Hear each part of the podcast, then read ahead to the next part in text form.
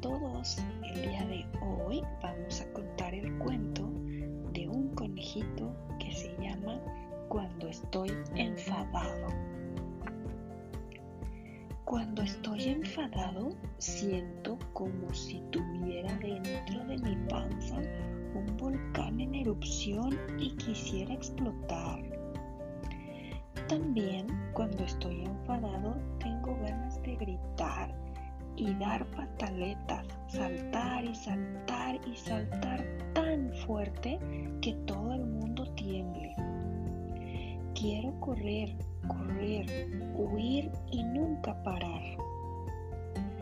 Hay cosas que me ponen muy furioso, como que alguien se ría de mí, destroce mi castillo de arena, rompa mi juguete favorito o también cuando me regañan por cosas que yo no he hecho.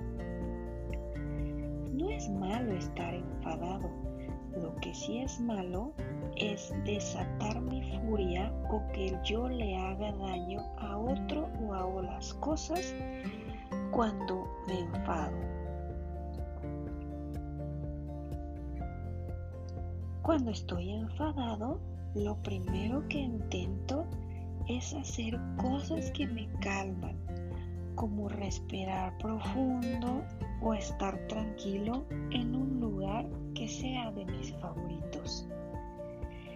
Hablar de por qué estoy enfadado con alguien que me quiere ayudar también hace que el enfado se me pase.